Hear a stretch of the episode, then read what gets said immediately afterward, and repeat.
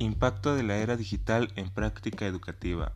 Desde inicio de 1980, en la época de 1985 a 1990, se utilizó la tecnología educativa como apoyo didáctico en el aula y para enseñanza del Logo y el BASIC. Sin embargo, esto fue haciéndose más completo y haciendo que los alumnos utilicen más este medio, como lo es el uso de Word, Excel, PowerPoint, etc., que vienen de Microsoft, o programas más propios para los trabajos, elaboraciones de cada carrera.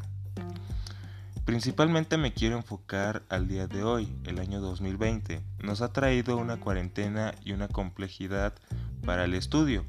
A través de esto, los estudiantes desde sus casas han utilizado la tecnología digital para estudiar.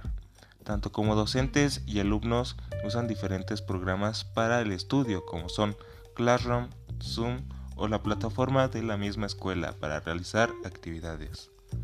En mi conclusión, la tecnología nos ha ayudado y nos ha facilitado mucho los trabajos e investigaciones, por lo que es vital el uso de este para realizar algo rápido y fácil.